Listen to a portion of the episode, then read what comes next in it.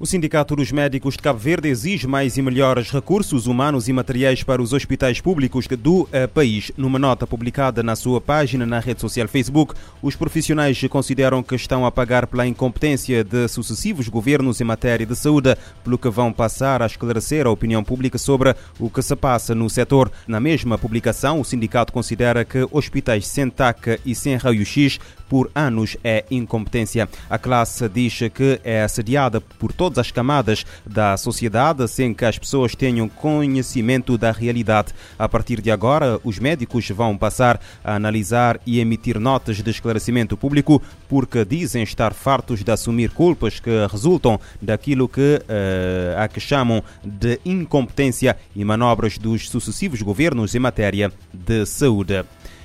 Cabo Verde pretende implementar o sistema de pulseira eletrónica para monitorar reclusos em prisão domiciliária ou em trabalho comunitário e assim tentar reduzir a superlotação das cadeias. De acordo com a ministra da Justiça, Joana Rosa, esse novo mecanismo está para breve e será mais uma medida cautelar à disposição dos tribunais. A governante falava segunda-feira à margem da Conferência Nacional sobre penas e medidas alternativas que se realizou na Cidade da Praia. A ministra defende defende a aplicação de penas alternativas por forma a reduzir a superlotação que existe em quase todos os estabelecimentos prisionais do país, com custos para o erário e até com problemas de uh, segurança.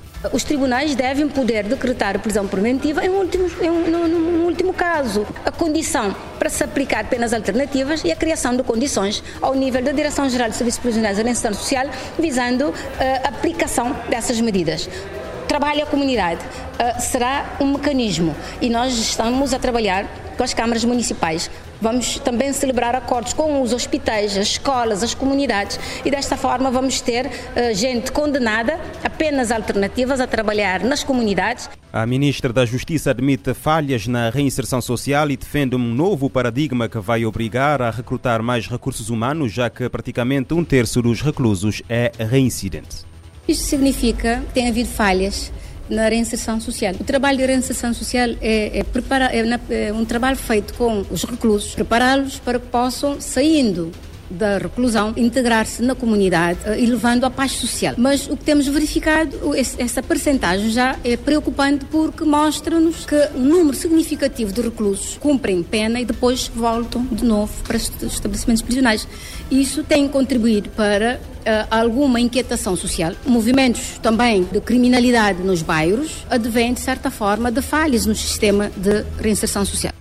De acordo com o último levantamento conhecido, no final de 2018, o Cabo Verde contava com 1.567 reclusos, número que compara com os 1.328 reclusos de 2013, distribuídos por cinco estabelecimentos prisionais regionais e uh, dois centrais. Daquele total, a cadeia central da Praia recebia mais de 1.100 presos, concentrando dois terços da população prisional do país. A pandemia e o agravamento dos conflitos em todo o mundo aprofundaram as desigualdades e a violação dos direitos humanos no Médio Oriente e no Norte de África. A conclusão consta do último relatório anual da Amnistia Internacional divulgado hoje.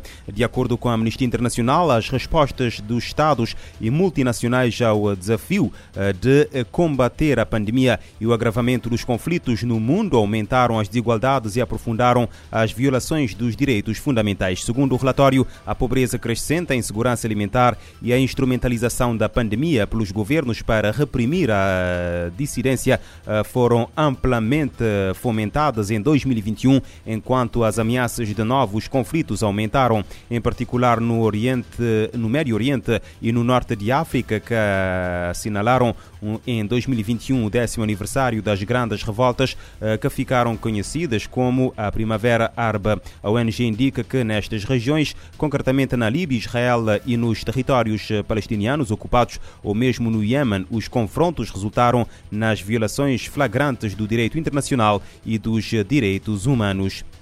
A diretora-geral da Organização Mundial do Comércio pede aos países com reservas de cereais e outros alimentos que as disponibilizem no mercado internacional para responder à forte subida de preços provocada pela invasão russa da Ucrânia. Ngozi Okonjo falava ontem durante uma reunião informal do principal órgão da organização, o Conselho Geral. A responsável sublinha que a cooperação internacional é essencial para enfrentar os máximos históricos atingidos pelos preços de alguns bens essenciais a esta situação eh, resulta da invasão da Ucrânia pela Federação Russa. Eh, dois eh, dos mais dois dos maiores produtores e exportadores mundiais de cereais. A dirigente da UMC adianta que a longo prazo alguns dos principais produtores de cereais como Estados Unidos, Canadá, Austrália, Argentina e França deveriam preparar um aumento da sua produção, tal como os maiores fabricantes de fertilizantes como a China ou a Alemanha. Negócio pede esforços acrescidos para que a invasão russa da Ucrânia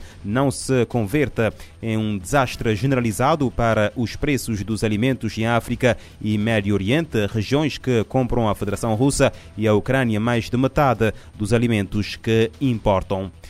E a Rússia está disposta a deixar a Ucrânia aderir à União Europeia caso abdique da NATO. A informação foi avançada no mesmo dia em que as delegações de Moscou e Kiev estão reunidas em Istambul Fontes citadas pelo The Financial Times eh, terão dito que a Ucrânia está disposta a deixar a Ucrânia, eh, terá dito que a Rússia está eh, disposta a deixar a Ucrânia aderir à União Europeia caso o país abandone quaisquer eventuais intenções de aderir à NATO. Apelos que, quanto a uma eventual desnazificação da Ucrânia, que envolveria uma mudança de regime no país, terão também sido deixados de parte enquanto medida a negociar com Kiev durante as conversas conversações de paz. Estas notícias vêm assim confirmar que a Rússia começa a reduzir os seus objetivos para esta operação militar. Aliás, uma das fontes consultadas pelo The Financial Times veio confirmar que Moscou está a mudar diariamente tanto a sua pressão militar como as suas exigências. Várias rondas de conversações uh, tiveram já lugar desde o, desde o início da guerra, embora não tenha sido atingido um acordo sobre um cessar-fogo uh, definido. As agências da ONU levaram mais de mil toneladas de ajuda humanitária à Ucrânia. Foram entregas rações alimentares, suprimentos médicos e outros itens a milhares de pessoas em Kharkiv. A coordenadora humanitária das Nações Unidas na Ucrânia informou que um carregamento com mais de mil toneladas de alimentos, medicamentos, roupas e utensílios para casa foi entregue à cidade de Kharkiv, no país. O lote foi criado com o apoio do Programa Mundial de Alimentos PMA, Unicef, da OMS e da Agência da ONU para Refugiados, Acnur. A coordenadora Usnat Lubrani disse que a distribuição da ajuda vai ser feita pela Cruz Vermelha Ucraniana, que tem acesso a áreas ainda difíceis para as agências da ONU e milhares de pessoas e comunidades mais carentes devem ser atendidas. Na segunda-feira, o secretário-geral da ONU, Antônio Guterres, informou que pediu ao coordenador da organização, Martin Griffiths, que busque os meios para um acordo de cessar-fogo humanitário. Com os combates, fica inseguro também para os trabalhadores humanitários chegarem aos locais. Muitas áreas estão sendo bombardeadas e várias minas terrestres colocadas em ruas e passagens para causar destruição e mortes. A ONU voltou a lembrar que os civis têm de ser protegidos, assim como a infraestrutura do país, que inclui escolas, hospitais e serviços básicos. O objetivo é passar agora a ajuda para os ucranianos que tiveram que fugir de suas casas em 24 de fevereiro, após a invasão da Rússia ao país. Desde então, a ONU e as entidades e parceiros conseguiram chegar a 890 mil pessoas, com ajuda que salva vidas, mas isso ainda não é o suficiente. A coordenadora humanitária na Ucrânia reforçou o apelo do secretário-geral para um cessar-fogo imediato que leve ao fim da guerra. Da ONU News em Nova York, Mônica Grady. A ONU estima que cerca de 13 milhões de pessoas necessitam da assistência humanitária na Ucrânia.